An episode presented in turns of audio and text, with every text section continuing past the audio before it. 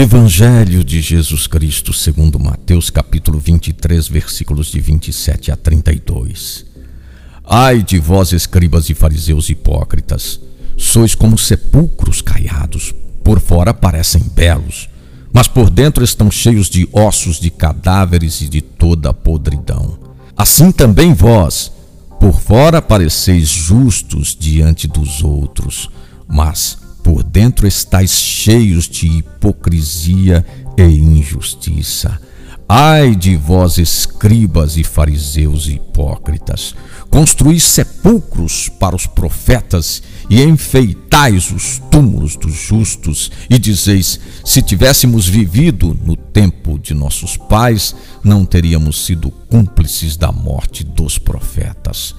Com isso confessais que sois filhos daqueles que mataram os profetas.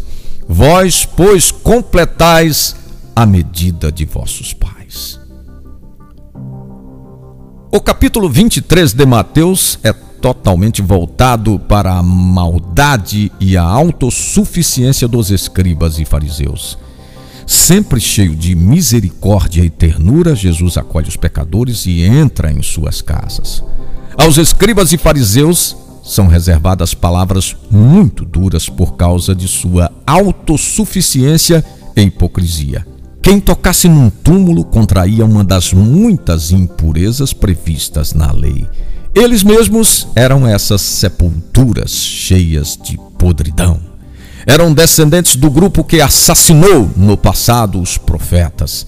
Estavam tão cheios de suas convicções e de seu orgulho que não havia lugar para a boa nova de Jesus. Eles haviam transformado o conhecimento em dominação.